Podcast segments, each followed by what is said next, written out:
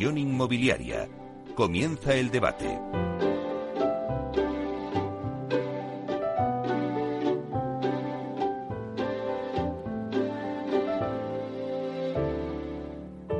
Bueno, pues esta sintonía que escuchamos nos anuncia el tiempo del debate y hoy vamos a hablar de cómo puede afectar el mercado de la vivienda la subida de tipos de interés. Acabamos de saber pues esa subida de 0,75 puntos ¿no? de subida de tipos de interés que claro pues afecta directamente al mercado de la vivienda, al mercado hipotecario. La verdad es que el sector inmobiliario goza de buena salud y así lo vemos reflejados en el número de ventas de viviendas donde las promotoras han registrado datos récord. Pero se avecina un nuevo escenario ¿no? con esta subida de los tipos de interés. Vamos a ver cómo puede afectar al mercado de la vivienda. Está claro que la subida de los tipos de interés afecta de manera directa en el mercado inmobiliario, especialmente en el hipotecario.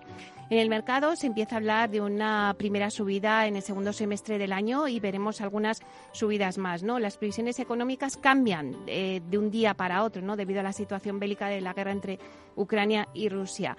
Eh, pero si ponemos un ejemplo, pues con esta subida de tipos de interés para una hipoteca de unos 180.000 euros, pues se puede incrementar eh, la mensualidad en 90 euros con esta subida de los tipos de interés. Vamos a ver cuál es el riesgo en el mercado hipotecario con esta subida de tipos de interés, qué va a pasar con el mercado de la vivienda de obra nueva, pues un poco las tendencias, cuál es el perfil ahora mismo del comprador, las ofertas que hay, eh, los precios y todo esto lo vamos a hacer con una mesa de expertos. Eh, la verdad es que hoy tengo una mesa de lujo, ¿eh?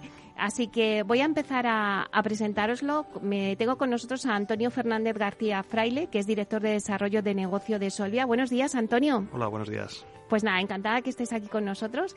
Eh, le sigue también Francisco Andújar, que es coordinador comercial y marketing en Metroacesa. Buenos días, Francisco. ¿Qué tal? Buenos días.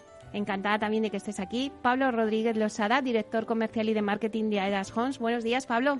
Buenos días, Meli. Un placer tenerte aquí con nosotros. Y también tenemos a Luis Alvillos, director comercial y de marketing de Vía Célere. Buenos días, Luis. Hola, muy buenos días, Meli. Bueno, pues encantados de que estéis aquí en esta mesa eh, de lujazo, porque estáis sois las principales ¿no? Eh, eh, promotoras inmobiliarias también en, en el sector. Y bueno, pues a mí siempre me gusta hacer una ronda muy ligada con la actualidad, que yo creo que en este caso pues eh, tenemos que detenernos ahí, ¿no? Eh, vamos a hacer una primera ronda donde cada uno mm, me digáis un poco vuestra opinión sobre cuál va a ser el escenario que vamos a ver en el mercado de la vivienda en los próximos meses con esta subida de los tipos de interés, cómo puede afectar y, bueno, pues qué va a pasar, porque es algo que yo creo que hoy se pregunta todo el mundo y al final la vivienda pues nos toca a todos, porque quien más o quien menos, pues todos tenemos una hipoteca. Si quieres empezamos contigo, Antonio. Pues sí, la verdad es que la situación la situación ha cambiado bastante, ¿no? Sobre todo venimos de una de una de un escenario donde ha habido un incremento sostenible del precio de la vivienda, tanto en obra nueva como en segunda mano, las previsiones o las proyecciones que teníamos a principio de año es que para el año 2022 eh, esa, esa subida, sobre todo, estuviera en torno el, en el 8 y el 10%.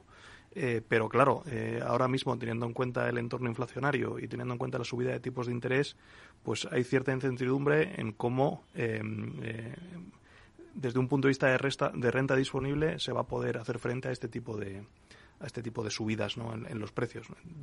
De momento, por lo que nosotros estamos viendo a nivel, a nivel de oferta y a nivel de actividad en el primer trimestre, pues eh, ha sido bastante, bastante bueno, pero vamos, mi opinión personal es que se va a relentecer bastante y, y probablemente veamos un, un, año 2023 radicalmente distinto, sobre todo porque yo creo que ya estábamos a niveles de renta disponible bastante bastante elevados y, y desde luego con, con, la, con la inflación la subida de tipos no, no va a ayudar. Uh -huh. Se pueden ralentizar las, las ventas. Eh, Francisco, ¿cómo ves tú el panorama ahora mismo? Eh, bueno, eh, como comentaban antes, eh, venimos de un 2021 muy bueno y de un inicio de 2022 también bastante bueno. El, primer trimestre y sobre todo también el mes de abril ha sido, han sido con buenas ventas, pero es en mayo cuando hemos empezado a notar que, que los clientes empezaban a preocupar por, por esta posible subida de tipos que luego se ha, se ha ido produciendo y, y, luego también eso define mucho el, el, que encuentre en cada, en cada promoción cómo puede influir la toma de decisiones de compra, ¿no? Porque mm. al final también depende mucho de en qué estado esté cada promoción, si está en fase de proyecto, en fase de construcción o si está terminada.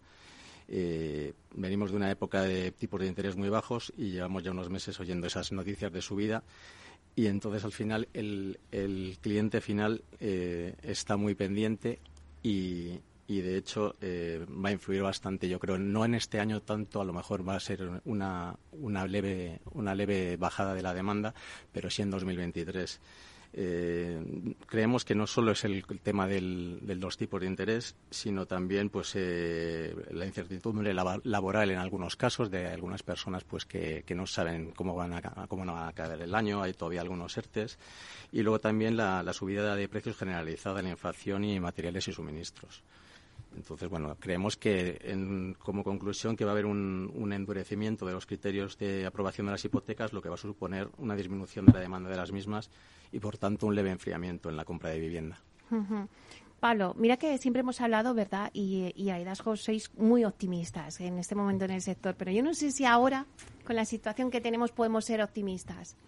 Bueno, nosotros más que optimistas o pesimistas somos entusiastas, ¿no? Yo creo que tratamos de no centrarnos tanto en las circunstancias que nos rodean, sino de ponerle pues mucho mucho entusiasmo a lo que hacemos. Pero bueno, a mí me gustaría empezar discrepando, venga, para ponerle un poquito de picante a todo esto. Claro, que sea un debate, venga. Efectivamente. Bueno, yo creo que es que no van a cambiar mucho las cosas. Realmente las tendencias seguirán siendo las mismas. Va a pasar un poquito como con la pandemia, que realmente lo único que hizo la pandemia fue acelerar o acrecentar o quizá pues aumentar un poquito tendencias que ya existían antes de la pandemia, ¿no? En este caso, lo que estamos viviendo ahora, lo que va a hacer, desde nuestro punto de vista, es incrementar las tendencias que ya veníamos observando. ¿Cuáles son? Pues fundamentalmente tres.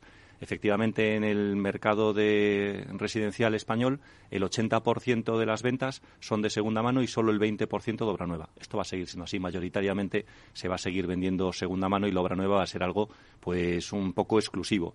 Y engancho con lo segundo. La diferenciación va a estar también en esa, en esa exclusividad, en esa calidad, ¿no? Que estamos dando a la obra nueva. La obra nueva se ha diferenciado enormemente de la segunda mano en los últimos años. Eh, que esto no existía antes de la antigua crisis, ¿no? de la de 2008, pues bien, pues eh, la obra nueva ya es algo, un producto mucho más exclusivo, eh, ya no nos planteamos hacer obra nueva que no tenga certificado de calidad A o, bueno, en algunos casos B, ¿no? Pero bueno, estamos hablando de productos ya realmente exclusivos. Y, por supuesto, la tercera línea que va a continuar y se va a acrecentar un poco es el incremento de precios. Es ineludible. Si los costes aumentan, los precios de venta van a seguir aumentando. Y eso es algo que ya estaba pasando antes de estos últimos eh, eventos. ¿no? Luis, eh, no sé si eres eh, tan optimista como, como Aedas en este caso o como ellos que dicen que se va a ralentizar. Bueno, nosotros optimistas somos siempre. Yo creo que es algo siempre sano en cualquier actividad que ejerzas ver, yo mm, me gustaría hacer una puntualización. Yo creo que este escenario en el cual estamos ahora a nadie le debería pillar por sorpresa. Yo creo que todos sabíamos que veníamos de una situación años atrás de tipos bajos que no podía ser sostenible en el tiempo, que respondía, bueno, pues a unas necesidades de años atrás en la cual, bueno, pues eh, se necesitaba incrementar la liquidez en el mercado, etcétera, etcétera, la disposición de crédito. Entonces, sabíamos que esto iba a llegar quizá no esperábamos que fuera ni tan rápido ni tan acelerado como se está viendo, pero en el fondo eh, mi opinión es que eh, no nos deberíamos sorprender por esta situación, con lo cual yo creo que el mercado, pienso un poco quizá como, como Pablo, ¿no? El mercado no va a cambiar tanto. sí vamos a ver cambios a lo mejor en el perfil de los compradores, vamos a ver productos nuevos que surgen, eh, vamos a ver un poquito más de tensión quizá en aquellos compradores que tengan que escriturar ahora su vivienda de obra nueva y que la hayan adquirido, la hayan reservado, pues en base a unas condiciones de crédito de hace unos meses o hace unos años, y bueno, pues quizá alguno de esos compradores puede que tenga alguna dificultad. Pero yo pienso que va a ser algo muy residual, que el mercado va a continuar sano, hay muchísima demanda, hay muy poca oferta, el producto de obra nueva además eh, supongo que luego tendremos ocasión de hablar de ello, pero es un producto que cada vez se diferencia más de la segunda mano y yo pienso que vamos a seguir pudiendo hacer buenas operaciones. Bueno, está claro que ya esta es una primera lluvia de ideas. Está claro que, la vivienda de obra nueva salió reforzada después del COVID y no sé si podemos decir que va a seguir siendo reforzada. Por eso que nos decía Pablo, ¿no? Esa eh, calidad que tiene la vivienda de obra nueva frente a la segunda mano y que también lo decía Luis. Em, me gustaría que hiciéramos un análisis de si va a seguir eh, saliendo reforzada a pesar de las circunstancias que hay de los tipos de interés, de la inflación, del conflicto bélico. Si la em, vivienda de obra nueva va a seguir reforzada durante estos meses. Si queréis al revés ahora, hacemos que tú has dicho antes que sí, ¿no? Sí, sin duda, sin duda va a estar reforzada. Es decir, nosotros tenemos claro que la obra nueva se ha convertido en un producto mm, exclusivo, en un producto de lujo y en un producto escaso. Es decir, ya antes, antes de estos últimos eventos, eh, la obra nueva no era capaz, los que estamos en el sector de obra nueva, no éramos capaces de ofertar lo que la demanda exigía con lo cual estábamos anualmente por debajo de esas 130, 140 mil unidades que estima Banco de España, o bueno, los principales actores en el sector que estiman que es el mercado natural en España. Estamos por debajo, estamos entre 120, eh, 110 mil unidades año. Por lo tanto, mm, no cabe duda que la demanda va a seguir ahí. el producto de obra nueva es un producto exclusivo, es un producto que tiene unos atributos muy diferenciados de la segunda mano, el público lo está percibiendo perfectamente y aún encima, si está a lo mejor feo decirlo, pero con la subida de, precios generalizada, con la baja rentabilidad de productos financieros, evidentemente el inversor está mirando con mucho apetito la obra nueva, que sabe que es un producto que aún encima va a tener una revalorización a corto plazo y a medio sin duda, sin duda reforzado. ¿Pensáis así, Francisco?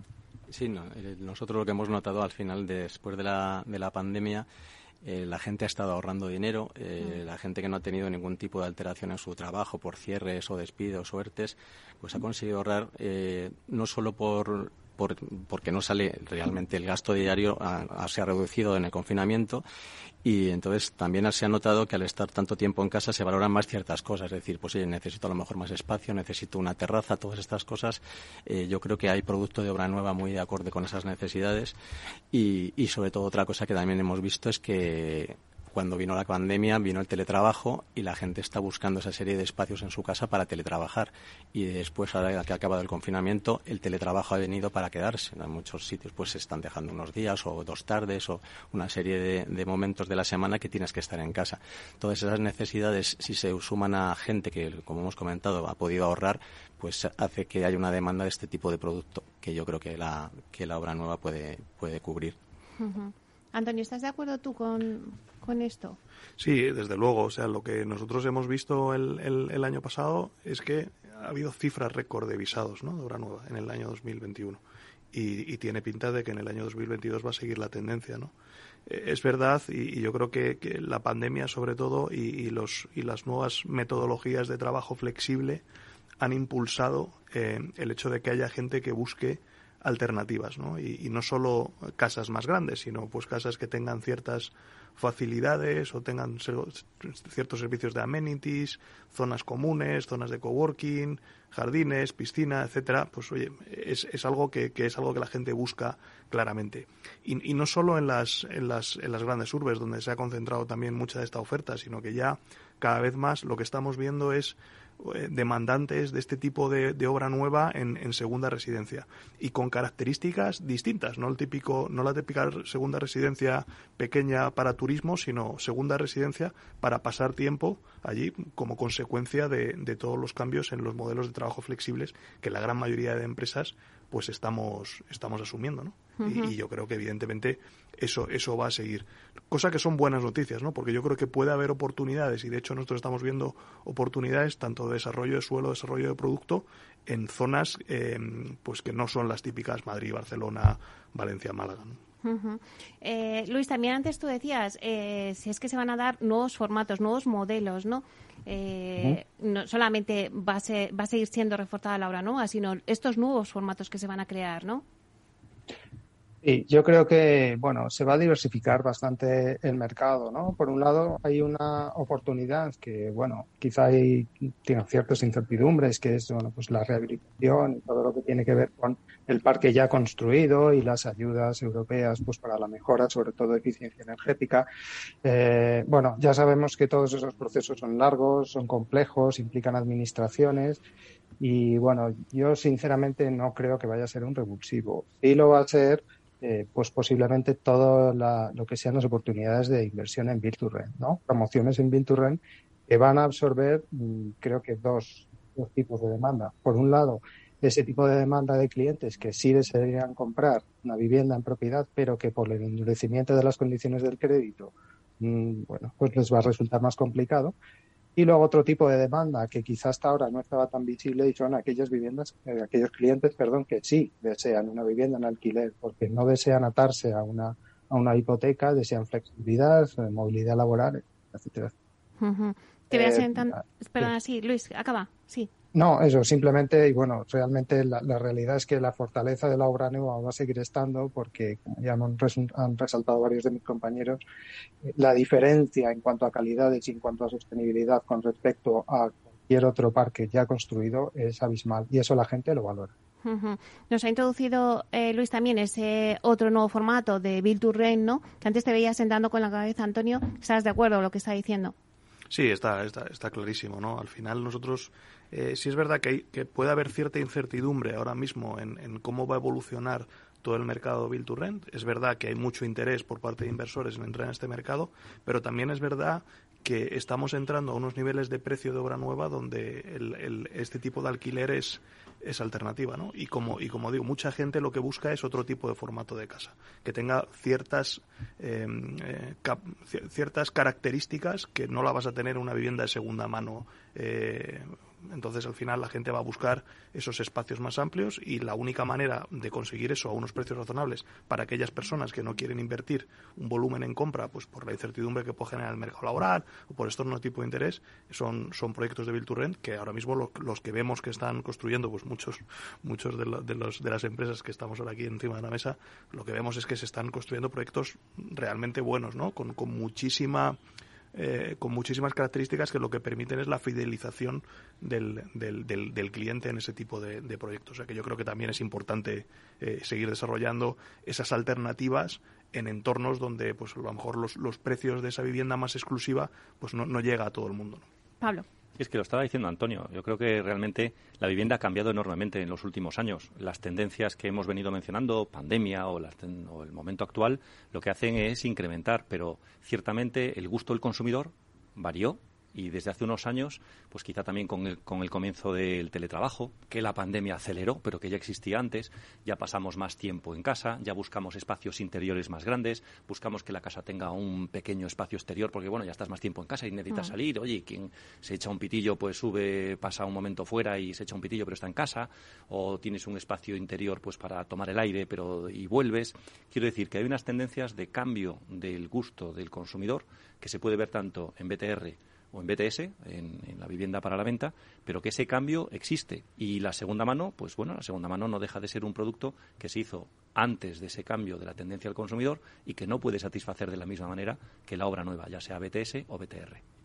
También lo decías tú, Francisco, que al final eh, ahora el nuevo consumidor, el nuevo cliente, pues lo que pide es esa flexibilidad de poder tener tu casa y poder trabajar en, en tu casa. No han cambiado las, las tendencias, los gustos y eso ha venido para quedarse, como ya decíais en la mesa. Efectivamente. Yo también quería hacer un apunte con el tema de sostenibilidad, porque al final, eh, aparte que es una mejora en las viviendas, también supone un ahorro que los clientes cada vez están más informados y conocen más. Es decir, el otro día, por ejemplo, me comentaban que hay gente que ya está consultando pues las calculadoras estas que te calculan lo mm. que puedes ahorrar en un año con este tipo de sistemas. Y al final también esto podría hacer frente a pues a estos temas de inflación y de, y de subida de tipos. Decir, oye, mira, me, compro la casa, la vivienda, es verdad que están subiendo los tipos o, o que me va a salir un poco más cara, pero también es una, una vivienda mejor y que me va a suponer al año un cierto ahorro que compensa esa, esas subidas. Luis, la calculadora, que vosotros en Vía Celere tenéis esa calculadora, ¿no? Para saber el ahorro energético. Exacto, sí. Nosotros desde hace muchos años eh, ofrecemos esa posibilidad en donde traducimos a euros lo que, eh, lo que le puede resultar de ventaja a una vivienda de obra nueva de las que comercializamos. Y esto además me, me, me, ayuda a dar paso a un punto que yo creo que también es importante y es en cuanto a la obra nueva y es que los clientes cada vez son más exigentes y también eh, reclaman una profesionalidad y un trato muy exquisito que las promotoras creo que sí estamos intentando adaptarnos para dar. Y eso, pues otro tipo de mercados como la segunda mano, comercializados con otros modelos completamente diferentes, mucho más sencillos, menos enfocados al cliente, creo que nos da también un punto de, ventaja o de, digamos, de, capacidad de absorber o de responder esas demandas del cliente, ¿no? Claro, es que al final lo que veo y lo que recojo, porque vamos a dar paso ya a, un, a, una breve pausa de publicidad, pero quiero recoger un poco lo que habéis dicho en la mesa, ¿no? Al final el mercado se tiene que adaptar a las necesidades del cliente, ¿no? Y entonces yo creo que, que bueno, pues las promotoras estáis haciendo un, gran esfuerzo en, ver, bueno, pues la situación, que a lo mejor luego lo podemos debatir más adelante, pero en ver, bueno, la situación que tenemos ahora mismo de los costes de construcción que se nos han disparado. Pues bueno, pues a esto podemos hablar de industrialización para intentar que bajen los costes, que la mano de obra, la falta esa mano, cubrir esa falta de mano de obra, eh, los plazos en los suministros. Eh, también nos queremos adaptarnos un poco también a, pues a, dar acceso a la vivienda a los jóvenes, ¿no? También estáis ahí con el Bill pues eh, adoptarse, si no pueden comprar, pues bueno, pues que accedan por el alquiler también después de la pandemia, pues preocuparnos por la salud, ¿no? Cuando estábamos hablando antes, pues de sostenibilidad y de tener una casa, pues no solamente para tu ahorro energético de la luz, que eso está fenomenal y más con los precios que tenemos ahora, sino también tener un hogar eh, saludable con unas características que ahora ya se demandan casi tanto como una localización y un precio que han sido los, los drivers, ¿no? Que siempre se decían. Bueno, pues todo eso lo, lo debatimos ahora. Vamos a dar un pequeño paso a la publicidad y volvemos enseguida.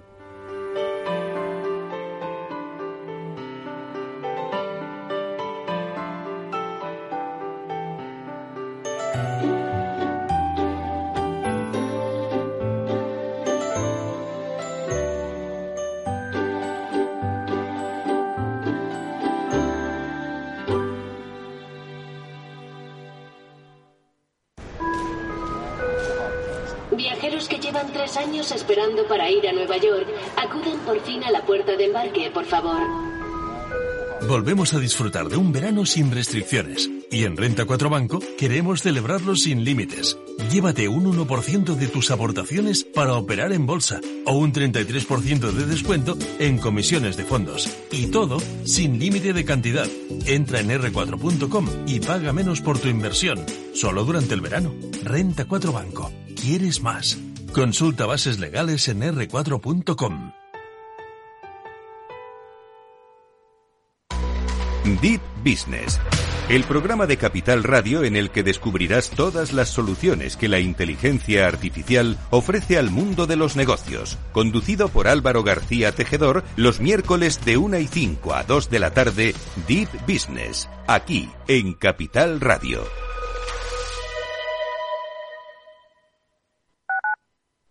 Capital Radio Madrid 103.2. Nueva frecuencia, nuevo sonido. Disfruta de la mejor cocina gallega en Montes de Galicia. Todo un clásico moderno en el barrio de Salamanca. Disfruta de la variada dieta láctica, de las mejores carnes y pescados tratados con respeto y transparencia y regados con una de las mejores bodegas de la zona. En grupo, en familia o en pareja, Montes de Galicia te ofrece el espacio perfecto en cada ocasión. Esto te estás perdiendo si no escuchas a Rocío Arbiza en Mercado Abierto. Albert Triola, consejero delegado de Oracle. Yo suelo decir que la digitalización es el plan de pensiones de las compañías y las empresas, con lo cual eso va a llevar a que las compañías van a comprar más software. Mercado Abierto con Rocío Arbiza.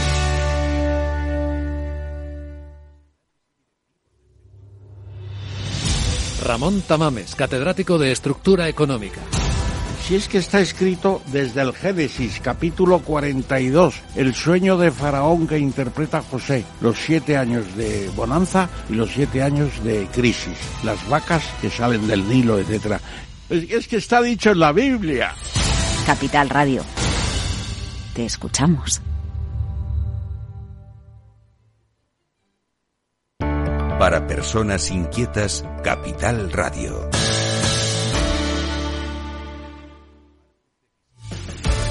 Muy buenas, mi nombre es Sergio Fernández y estoy aquí para invitarte al primer programa de criptomonedas de la radio española. ¿Quieres saber qué es un Bitcoin? ¿Qué es esto de Cardano, Solana, Ethereum? Todo esto te lo vamos a contar en Cripto Capital de lunes a jueves de aquí en Capital Radio. Capital Radio. Siente la economía. Capital Radio 103.2 FM.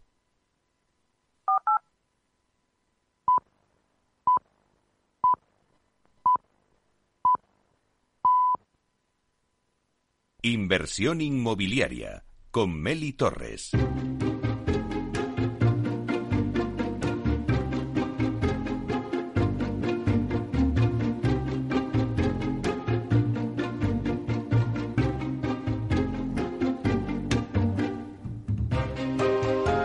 Bueno, pues seguimos con el debate que tenemos hoy para analizar un poco el mercado de la vivienda de obra nueva y qué va a pasar ¿no? con este entorno de, la subida de los tipos de, de, interés. Voy a hacer un rápido repaso a la mesa que tenemos con nosotros. Hoy tenemos a Antonio Fernández García Fraile, director de Desarrollo de Negocio de Solvia. También tenemos a Francisco Andújar, que es coordinador comercial y marketing de Metro Acesa, a Pablo Rodríguez Losada, que es director comercial y de marketing de Aedas Homes, y a Luis Alvillos, director comercial y de marketing de Vía Celere. Eh, estábamos ahora en esta breve publicidad, ¿no? Hablando de, cómo ha cambiado el sector, cómo han cambiado las cosas, ¿no? Me decías, ¿no? Se ha pasado de, ser empresas productivas céntricas. Cuéntanos, eh, Pablo, que sea muy interesante lo que estabas diciendo diferencia, el mayor cambio que ha sucedido en los últimos años es que las promotoras inmobiliarias éramos unas empresas centradas en, en las viviendas, centradas en el producto. Y en los últimos años eh, ha variado muchísimo el sector y somos empresas completamente centradas en el cliente, en la experiencia del cliente, en qué quiere ese cliente, en adaptarnos a, a, esas, a esos cambios en la demanda y en las tipologías que desea ese cliente. De hecho, nosotros cada vez a nuestros comerciales los formamos más en la experiencia de compra que realmente en la venta. La venta al final el cliente tiene una cantidad de información que antes nunca había tenido tiene capacidad de comparación prácticamente ilimitada y nosotros en el, en el espacio que tenemos de interacción con ellos lo que podemos es facilitarles, asesorarles y garantizarles una experiencia en nuestro punto de venta maravillosa. Pero mm, y después lo medimos, por supuesto, a través de encuesta. Pero no se trata de vender en el sentido clásico, se trata de garantizar una magnífica experiencia al consumidor y asesorarle en lo que podamos. No sé si estáis de acuerdo, queréis puntualizar algo. Yo totalmente, totalmente de acuerdo. Nosotros tenemos damos mucho peso al, al departamento de experiencia de cliente y también hacemos todo tipo de encuestas tras visita, tras reserva, tras contrato, tras escritura. Hacemos un seguimiento desde que es un lead hasta que hasta que llega a escriturar y aparte te, eso te aporta muchísima información para ir mejorando.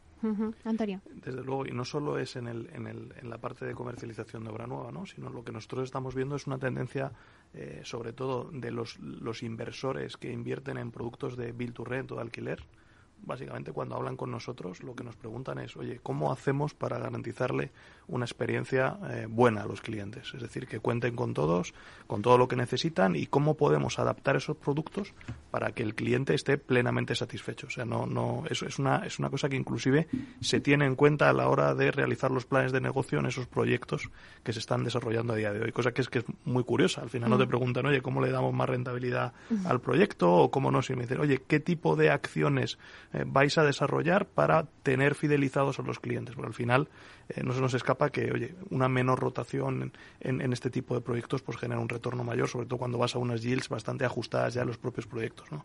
Entonces eso es, eso es muy curioso y, mm. al final pues la gente como Solvia que comercializamos este tipo de este tipo de proyectos y luego los gestionamos desde un punto de vista de property management, pues eh, tenemos que poner mucho foco, ¿no? Y es algo que tenemos que, que, facilitar a los potenciales clientes. Luis, no sé si estás de acuerdo eh, que ahora eh, se pone el foco en el cliente, en esa experiencia del cliente. Totalmente de acuerdo. Es más, yo diría que en los últimos años el sector ha cambiado muchas cosas. Ha cambiado la regulación, ha cambiado el mercado, ha cambiado eh, la normativa de construcción, pero lo que más ha cambiado ha sido el cliente. Como decía antes, es más exigente, está mucho más informado, eh, llega a nosotros por otros medios, ahora todo es más digital, lo cual nos obliga a las promotoras a estar constantemente innovando, buscando nuevas formas de acercarnos a ellos. Y yo creo que, como resumen, eh, la promoción se está volviendo mucho más complicada, mucho más compleja. Y eso se necesitan agentes fuertes en el mercado que, que seamos capaces, bueno, pues de responder constantemente y en un tiempo de reacción cada vez menor a esos cambios que se han producido se van a seguir produciendo, no nos engañemos, porque el mercado nunca se para y los clientes siempre van a estar ahí, eh, digamos, cambiando de forma de, de manejarse. Bueno, ya hemos visto un poquito en la situación cómo está la vivienda de obra nueva, pero ¿y qué está pasando en Costa? Porque también es algo que, que bueno, pues que con la pandemia se paralizó todo y parece que ya, pues las voces de, los expertos dicen, bueno, la costa pues ya ha recuperado su esplendor, eh, se está evolucionando, la vivienda vacacional se está posicionando en el mercado. No sé qué pensáis, pero creo que merece la pena eh, comentarlo. Antonio, ¿qué está pasando en Costa? Pues nosotros en Costa estamos viendo muchísima actividad, eh, no solo por el típico comprador extranjero, que es el, clásico ¿no? y, el, y el estable que está volviendo a demandar este tipo de inmuebles, sino como comentábamos antes, ¿no? del, del, del comprador nacional que busca eh, una alternativa eh, a su primera vivienda, pero para pasar largos periodos con motivo de la flexibilidad que te puede aportar el teletrabajo. Entonces nosotros, oye, estamos viendo, pues, oye, en, provincias como Alicante, Málaga, Tenerife, Las Palmas, Girona, Tarragona, Castellón, Málaga y Murcia, estamos viendo muchísima, muchísima atracción y muchísima actividad, ¿no? Y de hecho, incluso ya estamos trabajando con iniciativas donde ya estamos comercializando vivienda directamente en origen. Eh, a través de a través de, nuestra red internacional. Estamos ya yéndonos a, a, poner esa vivienda pues en Reino Unido en Alemania en Francia. O sea, que y, estamos viendo muchísimo interés por parte de los compradores. O sea que yo creo que al final España pues es lo que tiene. La materia prima es la costa y, y, eso no existe en ningún en ningún lugar de Europa. Entonces oye nos guste o no esto es un tipo de un tipo de negocio que en la medida que que el comprador internacional pues ya no tenga las restricciones que tenía durante la pandemia, va a seguir eligiendo España para, para venir. ¿no? ¿Qué pensáis vosotros? Porque además las promotras que aquí estáis presentes también tenéis todas promociones en Costa, eh, Metro Acesa. Mira, lo primero que se me viene Malawa Towers y, incluso en el metaverso. Francisco. Pues nosotros hemos notado en el, en, el, en el cliente nacional, como comentábamos antes, el cliente nacional que ha ahorrado y que tiene ya cubierto su primera residencia, pues sí se ha decantado por esa vivienda en costa y esa, esa, esa segunda vivienda, ¿no? Y luego también hemos notado, bueno, tras el parón de la pandemia, pues que están volviendo los extranjeros y es verdad que hay ciertas zonas, yo por ejemplo antes llegaba a Canarias también y, había promociones que eran 100% de extranjeros y, y, con la pandemia se pararon. Tenemos alguna que era pues público belga y alemán y ahora está retornando. Entonces ya pues se está volviendo un poco a la, a la normalidad. Eh, luego, lo que comentabas del metaverso es, es un tema que nosotros eh, apostamos bastante por la innovación. Eh, bueno, de hecho, el Departamento de Marketing es comercial, marketing e innovación. Y precisamente hemos empezado con Málaga Towers en, para hacer nuestros pinitos un poco porque creemos que es un sitio donde hay que estar. Y, bueno, y estamos, estamos comercializando Málaga Towers también a, través del metaverso. La venta final es, es venta física, pero, pero bueno, ya hay alguna persona que nos ha, nos ha demandado que si sacamos el gemelo digital y cosas de ese estilo, ¿no? Pero lógicamente vamos pasito a pasito porque es algo nuevo, pero pensamos que tenemos que estar. Bueno, fíjate, antes decías, Pablo, lo que han cambiado el cliente y es que eh, yo cuando me compré en mi casa, eh, bueno, pues me la compré sobre plano que poco más veías una maqueta que no tiene nada que ver a las maquetas que hay ahora y la veías sobre plano y, ya está y ahora eh, te podrías comprar una una vivienda pues viéndola en el metaverso, o sea, es increíble todo lo que ha cambiado. Vosotros en Host tenéis muchísima vivienda también en Costa, precisamente hoy hemos dado la promoción de la semana Views eh, 3 eh, en Fuengirola, que bueno, me ha parecido un proyectazo increíble. Cuéntanos cómo está el mercado. Bueno, a mí la costa, por supuesto, me encanta, pero me encanta también por su tercer, su tercera pata. Es decir, tenemos, lo comentaba hace un momento Antonio, ¿no? Tenemos el cliente eh, nacional, tenemos el cliente extranjero, pero hay un tercer cliente que es el local que con el incremento del turismo, ese cliente, ese, ese, cliente local que lo había pasado mal porque la pandemia fue muy dura para las zonas de costa, se ha revitalizado con enorme fuerza y tiene ganas de cambiar vivienda y tiene ganas de tener mejor producto. Y nosotros estamos encantados de que tenga esas ganas. Por lo tanto, efectivamente, en la costa se dan esos tres vectores que nos gusta tratar de, de manera un poco separada y no olvidarnos del, del público local, ¿no? del, de la gente local o del, del comprador local que sí que está encontrando unas buenas oportunidades ahora, por lo menos en lo que tratamos de hacer nosotros en Costa. Y sí, efectivamente, en, Costa estamos invirtiendo mucho, estamos sacando eh, muchísimo producto y está echando chispas. El cliente internacional ha vuelto con muchísima fuerza, el cliente de segmento alto, muy alto, está absolutamente encantado con la propuesta de valor de vivienda de obra nueva con más amenities, con más desarrollo tecnológico, con más sostenibilidad y realmente mm, nos lo quitan de las manos. Producimos mucho menos producto de lo que se demanda. Luego veremos ¿no? esos retos que tiene por delante el sector para producir y ajustarse a esa, a esa demanda. Pero vamos a ver la opinión también de, Luis. Luis, eh, también vosotros tenéis en Costa eh, con Vía Celere. ¿Qué opinión tienes tú de, cómo se está comportando el mercado de Costa? Bueno, el mercado de costa, efectivamente, pues es quizá el que más sufrió, el que más bruscamente cayó con la pandemia por las lógicas restricciones de, de movimiento, pero también ha sido, y lo han comentado mis compañeros, lo decía ahora mismo Pablo, pues el que quizá también se ha recuperado con más fuerza y ahora mismo está está, en fire, ¿no? Como se suele decir. Eh, eh, tenemos muchísimas más eh, demandas o peticiones de clientes que, viviendas que hacerles, ¿no? Por suerte, por desgracia. Y eso que nosotros en Vía Celere tenemos, bueno, la verdad es que mucho producto todavía y estamos poniendo a carga más, ¿no? Yo creo que además la segunda residencia o la vivienda en costa tiene un plus adicional y es que los compradores, sobre todo el comprador extranjero, eh, lo ve con una doble ventaja. Por un lado, la ventaja de su retiro o su refugio particular, donde bueno, pues venir aquí a disfrutar de nuestro clima, como hemos comentado, pero también es un producto muy inversión, es decir, saben que no solamente van a disfrutar de, sus vacaciones, sino que también están invirtiendo un dinero que les va a reportar pues, beneficios en el futuro, bien vía venta, bien vía ¿no? permanente o temporada, con lo cual la verdad es que es un producto que está funcionando y yo creo que va a seguir funcionando estupendamente.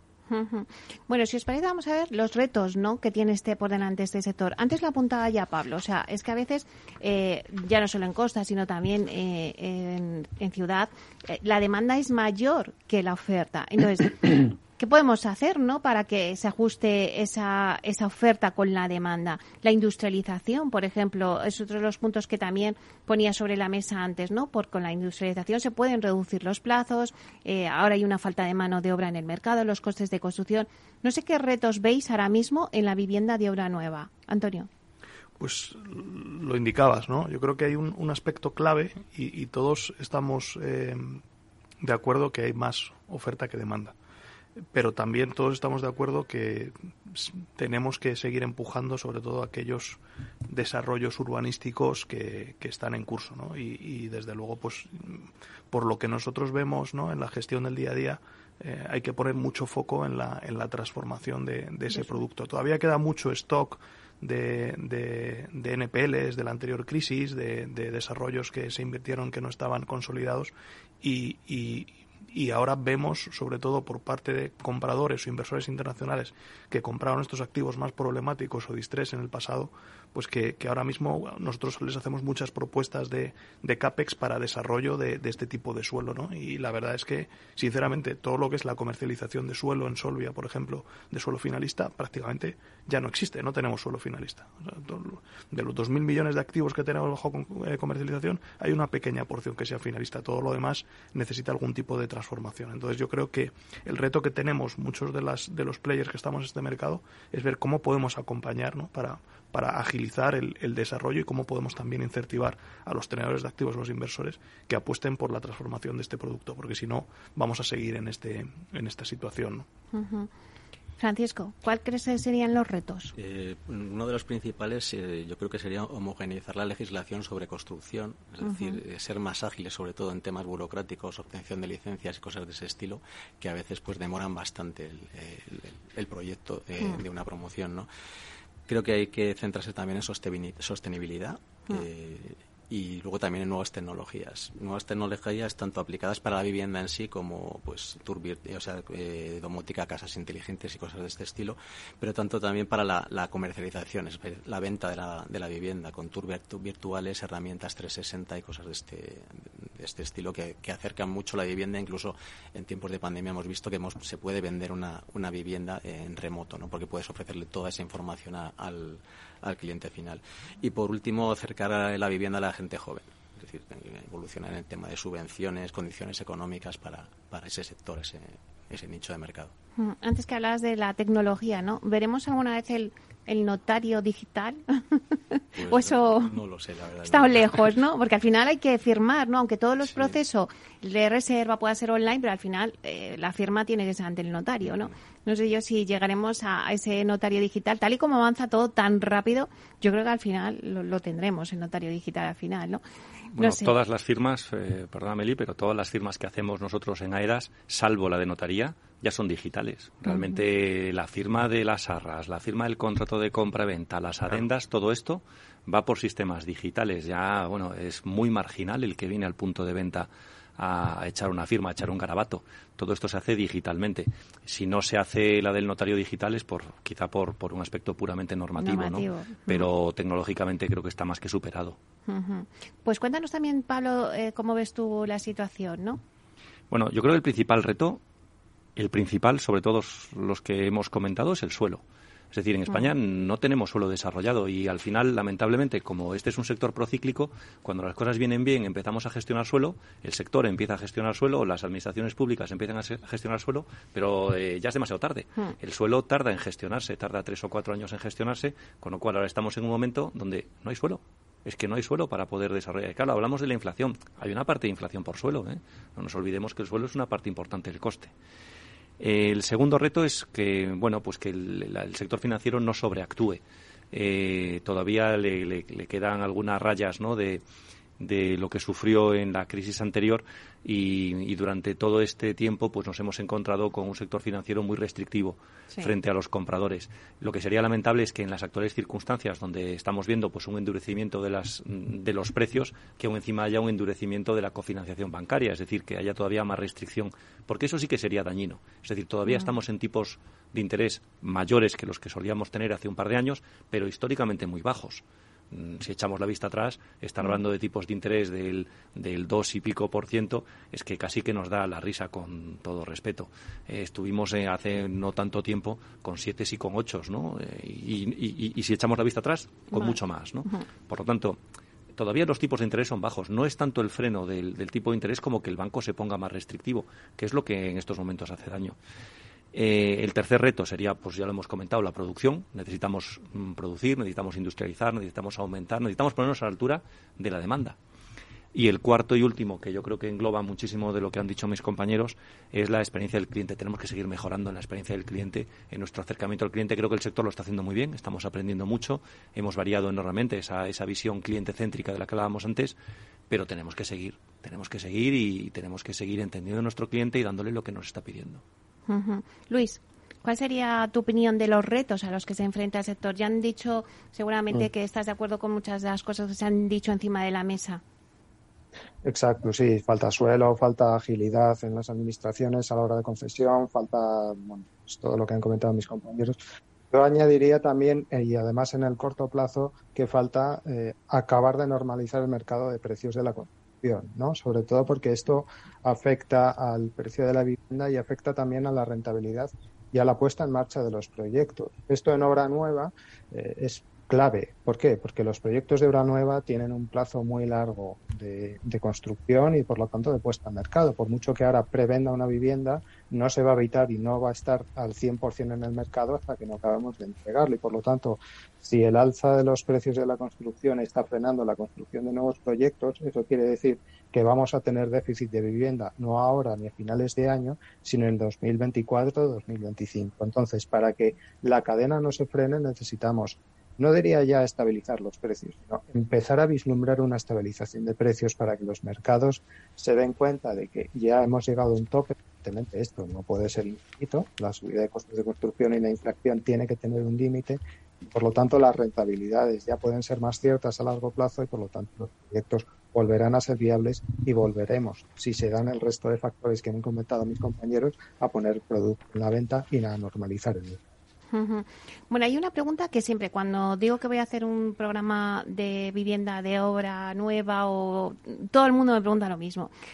¿Es el momento de comprar ahora o hay que esperar? Bueno, y ahora con los tipos de interés, pues me ponían muchos mensajes diciendo, bueno, pues ahora si suben los tipos de interés, hay que comprar ahora porque si no luego la hipoteca va a ser más cara. Eh, ¿Qué hacemos? ¿O hay mejor que esperar porque luego va a haber más oportunidades? Bueno, es una pregunta que siempre inquieta a todo el mundo, ¿no? Porque a quien más y quien menos, al final todos compramos una vivienda, bien sea en costa, por lo que te comentabais antes, o, o para nuestra vivienda habitual, o el inversor, ¿no? También. Entonces, eh, bueno, pues estando en una mesa de expertos como, como tenemos hoy, pues darles un poco las claves, ¿no? Tanto al, al inversor particular como al inversor que quiere invertir en Bilturren o es buen momento ahora mismo para comprar con la situación que tenemos, eh, mejor que luego que a lo mejor se avecina una tormenta perfecta o hay que esperar, no sé.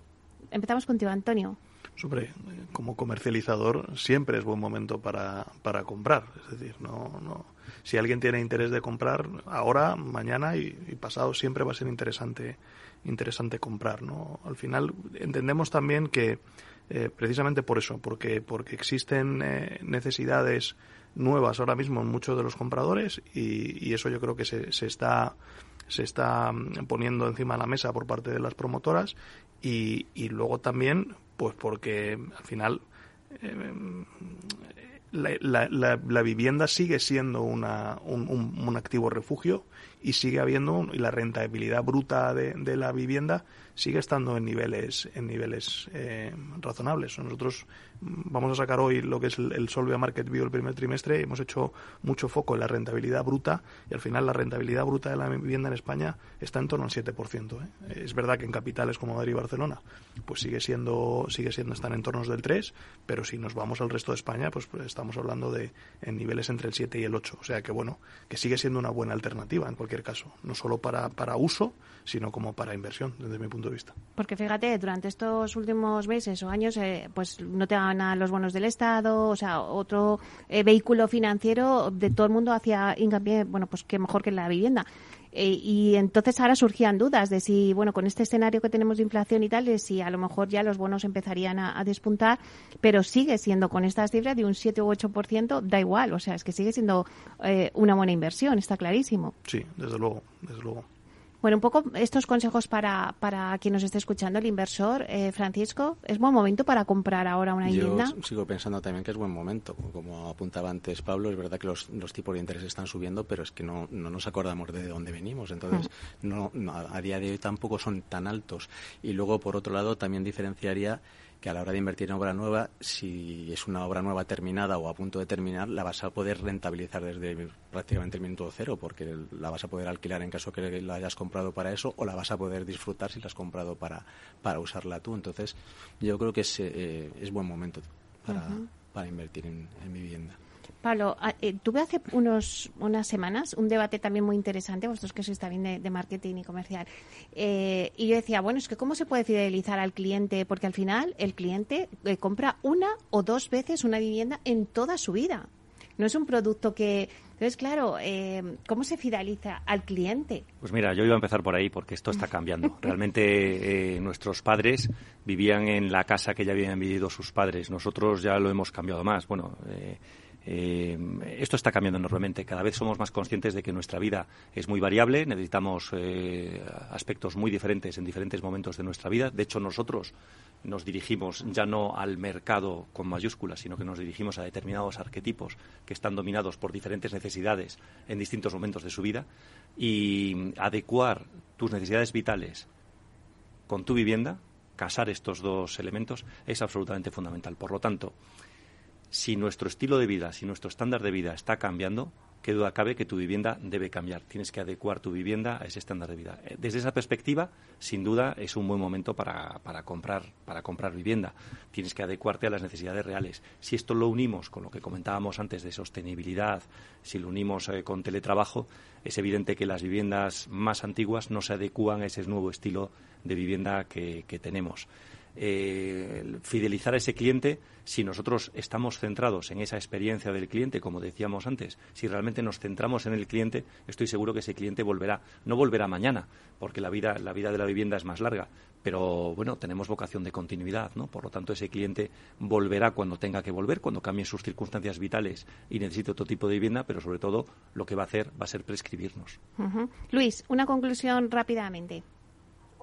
Mira, eh, muy rápidamente, yo diría, es un buen momento para comprar eh, banco y en botella, ¿no? O sea, tenemos, tenemos poca oferta, tenemos mucha demanda, eh, el mercado todavía hay liquidez, por lo tanto, los precios van a seguir al alza, con lo cual cualquier persona que compre ahora por inversión va a ser, sin duda, una buena inversión. Que va a obtener rentabilidad. Luego, ten en cuenta, nosotros en Vía Celere llevamos más de 10 años trabajando mano a mano con el cliente. Tenemos un montón de clientes y todos ellos muy satisfechos, afortunadamente. ¿Por qué? Porque han obtenido el producto que realmente querían. La gran parte y la mayor parte de nuestros compradores son clientes que necesitan esa vivienda. Esa necesidad va a seguir existiendo. Por lo tanto, tanto para el que compra por necesidad, para el que compra por inversión, buen momento para, para bueno, pues muchísimas gracias por este debate. Muchas gracias, Antonio Fernández García Fraile, director de Desarrollo de Negocios de Solvia. Gracias por estar aquí. Muchas gracias. También a Francisco Andújar, coordinador comercial y marketing en Metroacesa. Gracias por estar aquí, Francisco. Muchas gracias. Pablo Rodríguez Losada, director comercial y de marketing de Adiasjon. Muchísimas gracias por estar aquí. Gracias a ti, Meli, por invitarnos. Y a Luis Albillos, director comercial y de marketing de Vía Acelere. Muchísimas gracias, Luis. Muchas gracias, Medi. Aunque sea en la distancia, pero has estado con nosotros. Te lo agradecemos muchísimo. Por supuesto que sí. Muchas gracias. Bueno, y a ustedes, eh, señoras y señores que nos escuchan al otro lado de las ondas, gracias por estar ahí y compartir este espacio con nosotros. Gracias también de parte del equipo que hace posible este espacio, de Félix Franco en la realización técnica y de quien les habla, Meli Torres. Les esperamos mañana viernes de 12 a 1 con debates especializados en inversión inmobiliaria. Hasta entonces, que sean felices.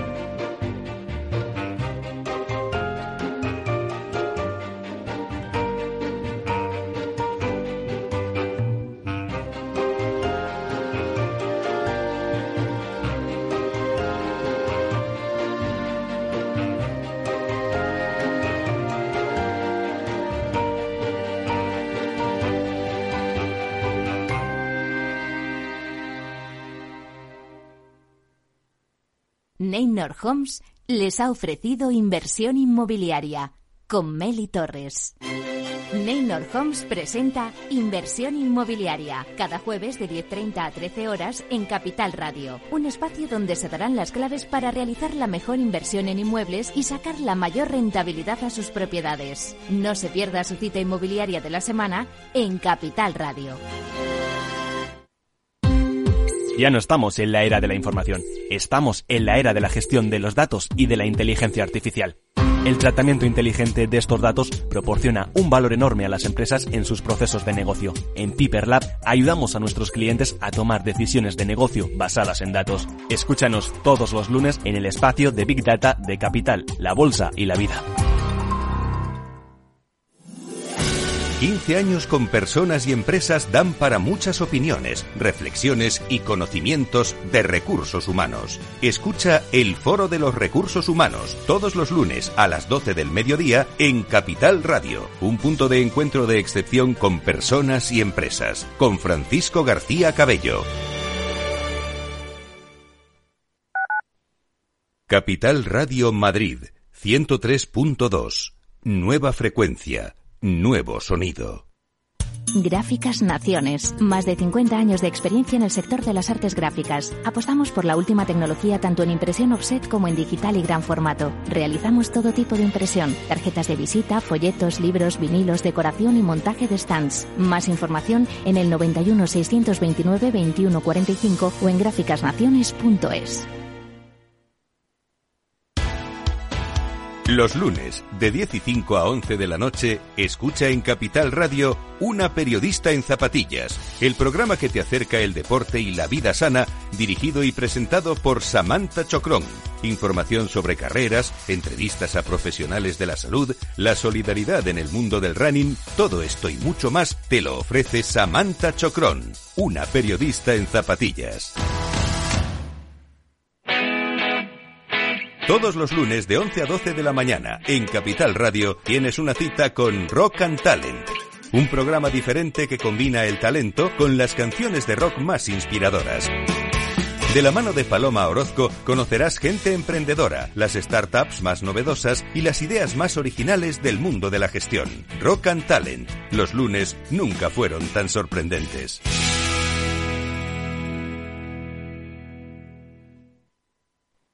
Capital Radio, la genuina radio económica. Disfruta de la mejor cocina gallega en Montes de Galicia. Todo un clásico moderno en el barrio de Salamanca. Disfruta de la variada dieta atlántica. De las mejores carnes y pescados tratados con respeto y transparencia. Y regados con una de las mejores bodegas de la zona. En grupo, en familia o en pareja, Montes de Galicia te ofrece el espacio perfecto en cada ocasión.